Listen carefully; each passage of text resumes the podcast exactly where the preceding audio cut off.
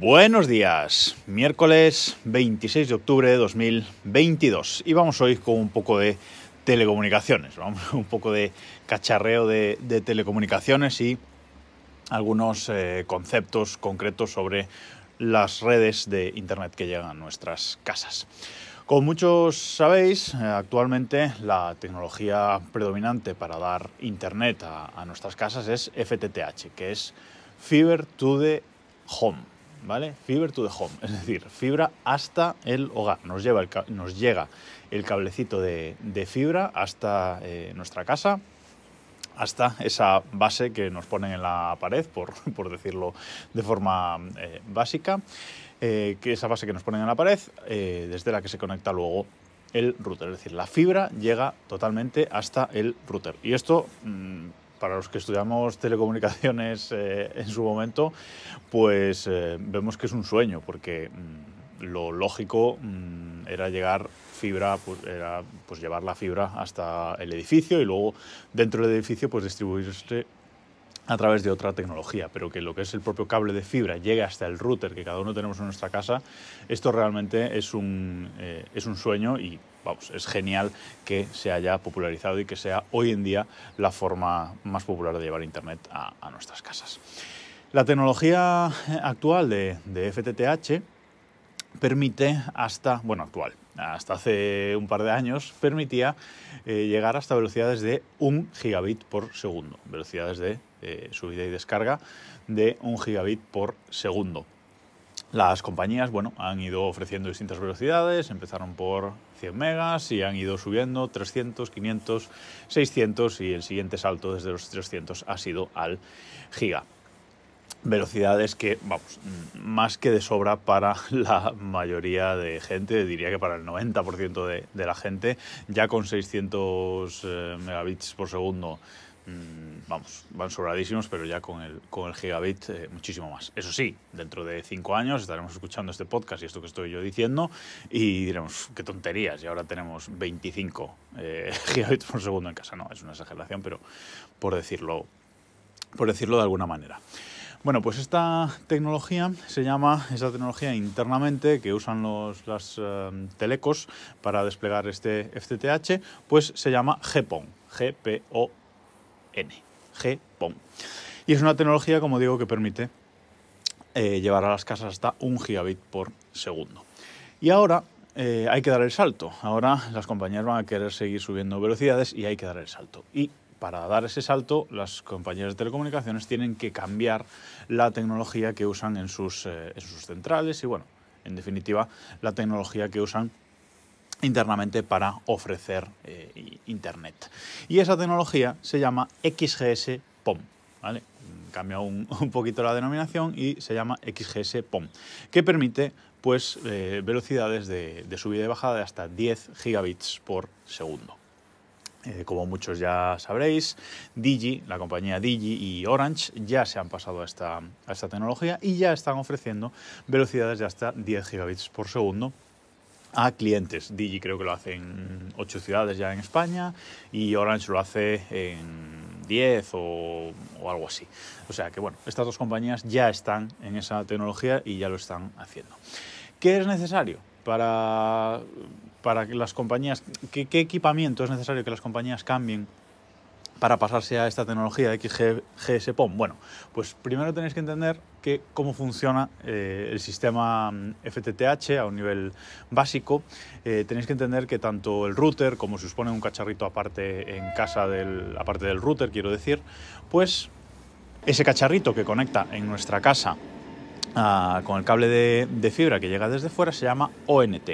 Y en la central de, la compañía telefónica hay otro cacharrito con el que esa ONT se comunica que se llama OLT. ¿Vale? Con lo cual, pues las compañías tienen que cambiar, básicamente, por resumirlo muchísimo, estos dos eh, elementos. Tienen que cambiar la ONT y las OLTs de las centrales con las que se comunican estos pequeños cacharritos de, nuestra casa. ¿Qué han hecho Digi Orange? Bueno, pues la red de Digi Orange, la mayoría de estos cacharros estaban basados en tecnología de Huawei. Eh, en cacharros de Huawei. Con lo cual le han dicho, eh, estas dos compañías le han dicho a Huawei, mira, quiero pasarme a XGS PON, eh, cámbiame los equipos. Y Huawei ha llegado, ha cambiado las OLTs de la, de la central o ha puesto nuevas, porque evidentemente esto tiene un periodo de, de transición ha puesto cacharros eh, nuevos y ni Digi ni Orange se han tenido que preocupar de cómo funciona esto eh, a bajo nivel, etc. Mm, han ido, ponen eh, los routers nuevos compatibles con XGS PON a, los clientes y vía, ya está, ya está todo funcionando. Pero Telefónica está tardando un poquito más en este paso a XGS PON. ¿Por qué? Porque Telefónica ha decidido ir por un camino diferente y Telefónica ha querido sacar a Huawei de su red también de de fibra y no solo sacar a, Huawei de la red de, fibra, sino tomar el control real de sus redes de fibra. ¿Por qué digo esto? Porque, como decía, eh, y Orange han dicho a Huawei, cámbiame los equipos y no me interesa cómo funcionan. Pero Telefónica ha ido por otro camino. Telefónica ha anunciado el proyecto Banda Ancha Abierta, en el que va a tomar el control total de su red. ¿Cómo? Pues metiéndose a bajo nivel. Telefónica lo que va a hacer es eh, montar hardware genérico eh, para sus OLTs en las, en las centrales.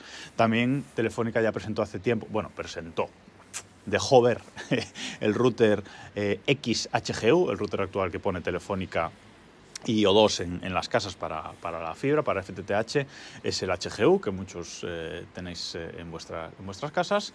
Y, como digo, salió a la luz hace, hace tiempo el X HGU, que es un router que ya no es eh, plano y horizontal como el actual, sino que tiene una forma más eh, vertical. Bueno, eh, como digo, se dejó ver, pero está ahí un poco en la, en la sombra este, este router. Pues vamos a usar este router en las casas de los clientes, pero en las centrales, como digo, vamos a usar hardware genérico, hardware genérico que en principio están usando de la marca Radisys ahora, ahora mismo, pero el proyecto de banda ancha abierta quiere que puedan usar mm, básicamente cualquier eh, hardware de fibra y a nivel interno virtualizan eh, el software. Virtualizan el software utilizando software de código abierto para montar su red de fibra. Pero, ¿qué supone esto? Bueno, pues que Telefónica tiene que tener técnicos y tiene que tener gente que sepa y que se meta a bajo nivel a la configuración eh, completa de cómo funciona su red de fibra. Esto tiene sus cosas buenas y sus cosas malas.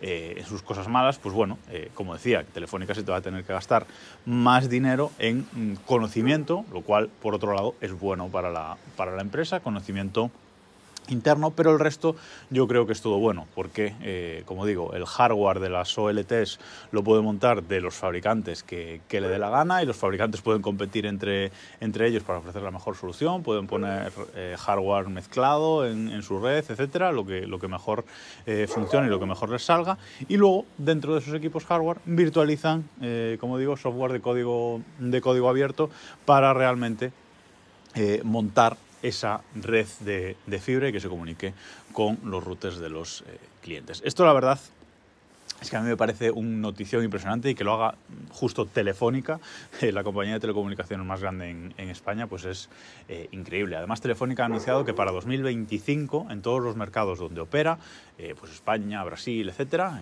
que opera en varios, en varios países, como sabéis, sobre todo en Latinoamérica, pues eh, toda su red va a ser XGS-PON y basada en este proyecto de banda ancha eh, abierta. Pronto va a empezar a ofrecer Telefónica este, estos mm, velocidades de hasta 10 gigabits por, segundo.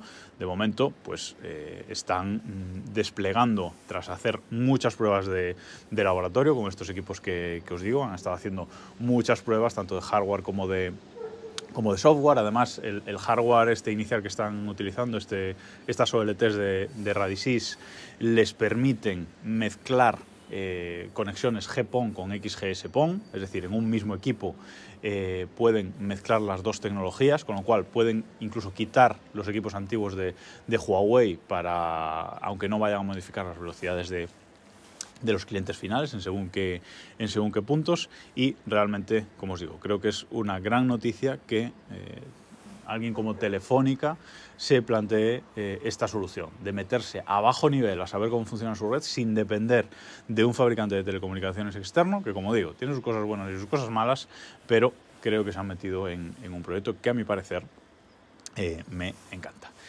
Y nada más por hoy, nos escuchamos mañana.